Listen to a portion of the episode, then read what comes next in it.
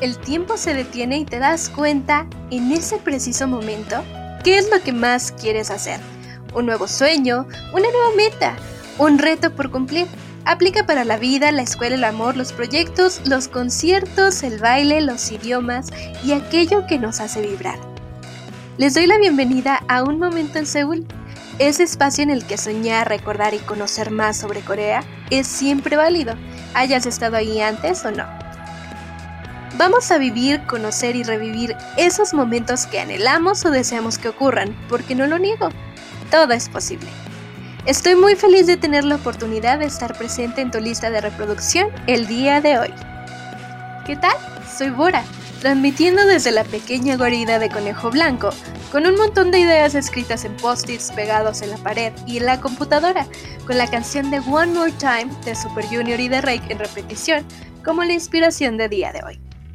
En tiempos de coronavirus no está para nada mal darnos un respiro de las noticias y desempolvar las canciones de Super Junior, de Shiny, de TVXQ, de M Black, por nombrar algunos grupos. En caso de que no los conozcas, es un buen momento para ir a YouTube o a Spotify y escucharlos de una vez. También es buena idea regresar a ver nuestro drama favorito o ver una película. Siéntete libre de buscar una lista de reproducción o si no la tienes, armar una nueva y recordar estas canciones. Encontrar nuevas series o también descubrir nuevas películas. En esta ocasión, no me resistí a escuchar a Super Junior y a Rake y no me voy a ir sin hablar un poco de cómo es que se dio esta colaboración. Como mencioné desde el principio, siempre tenemos un preciso instante en el que nos damos cuenta de cuál es nuestro próximo sueño, nuestra meta, pasatiempo, concierto. Nos damos cuenta de aquello por lo que vamos a luchar o por lo que nos vamos a esforzar. Una vez que comencé a conocer la cultura coreana, tenía las ganas de involucrarme más con la gastronomía, con el idioma, el hangul y la historia, asistir a más eventos, mis amigas y yo comenzamos a frecuentar restaurantes coreanos en la ciudad, probando el kimchi y aquellos platillos tradicionales, viendo más dramas, aprendiendo a pronunciar mejor el nombre de los actores, cantantes y las K-bands, y reuniéndonos para ver más películas coreanas. Kenia fue la primera en mencionar que habría un evento en Guadalajara, mi ciudad natal, donde asistiría por primera vez una banda de K-pop y que en ese momento solo ubicaba por los comerciales de una plataforma de streaming de dramas coreanos y que es algo famosa, pero no había escuchado nunca ninguna de sus canciones. Era inevitable alejarme del tema de ser fan de un cantante, de una banda o de un tema en específico, pero creo que es algo por lo que varias personas podemos pasar. Podemos admirar a alguien por cómo toca la guitarra, por sus canciones, su forma de actuar o por una película.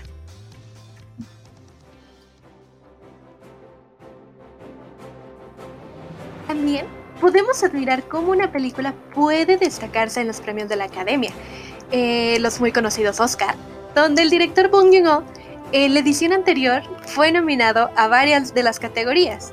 El director, que también dirigió la película de Okja que se puede encontrar en Netflix, ha sido reconocido por un estilo tan particular y fresco en el que mezcla la comedia negra y la sátira política.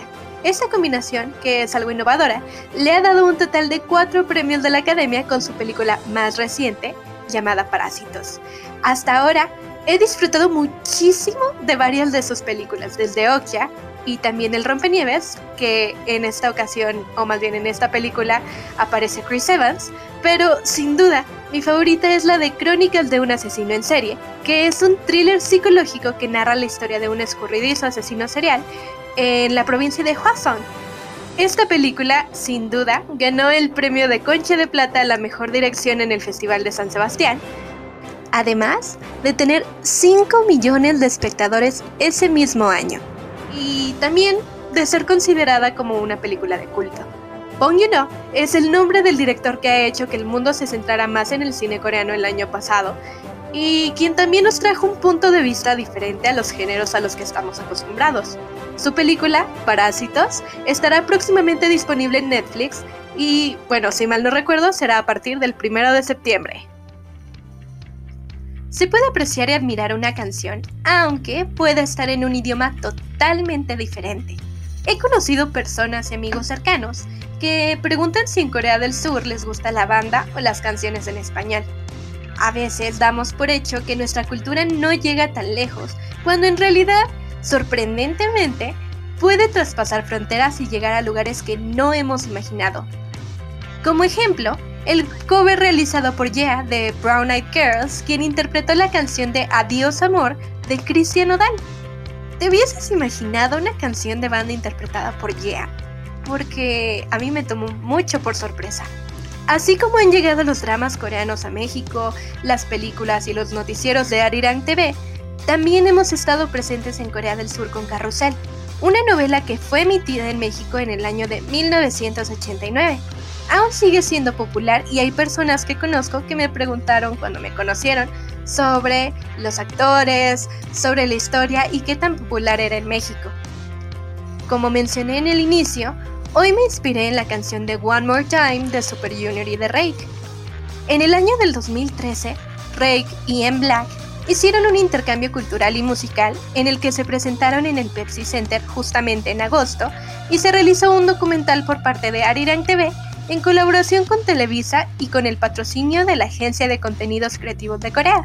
Este documental se lanzó en 188 países. En Black también realizó una visita turística a la Ciudad de México y fueron guiados por la agrupación mexicana. Meses después, Rake visitó Corea del Sur en un total de nueve días, justamente en octubre, conociendo más de la cultura y participando en uno de los eventos internacionales más importantes de la música, MUCON. MUCON es una convención internacional con una serie de conferencias y shows que se centran en compartir las tendencias de la música en Asia y alrededor del mundo.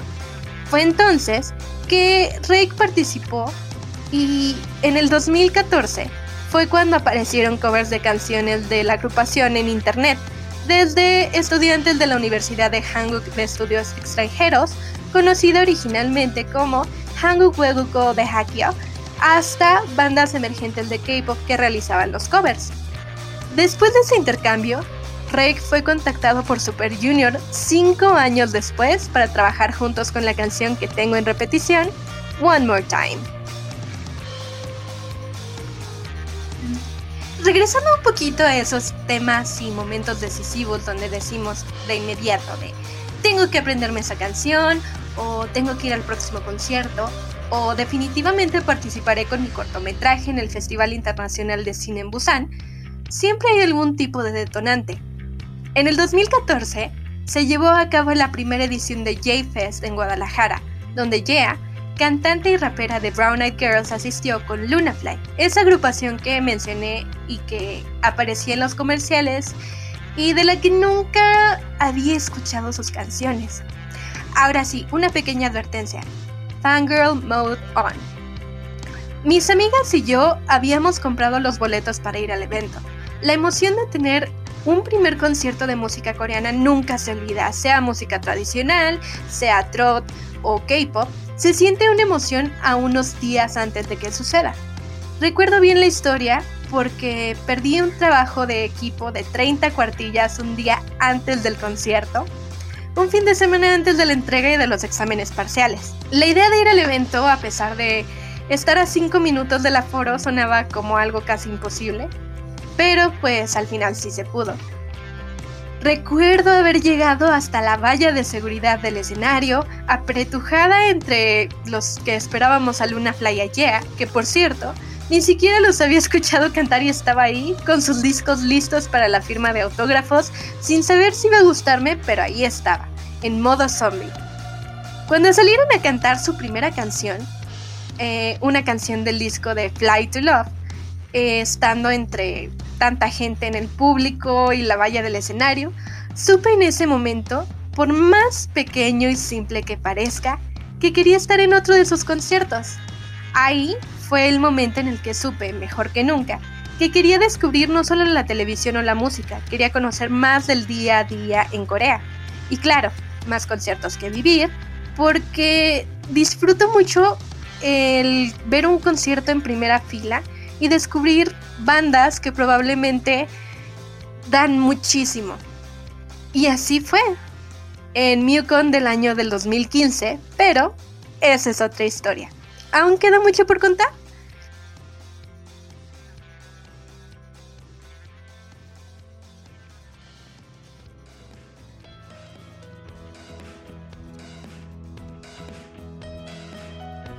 Si les interesa más de la cultura coreana, los invito a que también lean nuestros artículos en la página de Koreanet, donde encontrarán una gran diversidad de temáticas, desde política hasta cultura pop y Hallyu, que los reporteros honorarios traemos para ustedes.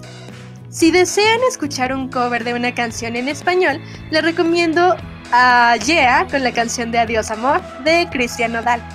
Si te interesó el tema de MUCON, el evento de música, este año la edición será totalmente en línea y podrás vivirla. Puedes entrar a su página www.mucon.kr para encontrar más detalles sobre la convención. Justamente será en septiembre. Si tú, que escuchas este podcast, quieres compartir tu experiencia, recuerdo o un sueño, hacer preguntas o sugerir un tema, eres bienvenido. Si también eres coreano, estás aprendiendo español y deseas compartir tus experiencias con la cultura de habla hispana, eres totalmente bienvenido. Puedes contactarte a través de mi página en Facebook, Un Momento en Seúl, o por correo electrónico momentinsoulpodcast.gmail.com. Próximamente tendré invitados con los cuales podremos compartir más momentos especiales. Y si el contenido de este podcast te gustó, no olvides darle un like y compartirlo. Una vez más, mi nombre es Bora y te doy las gracias por haberme escuchado hoy. Hasta el próximo momento.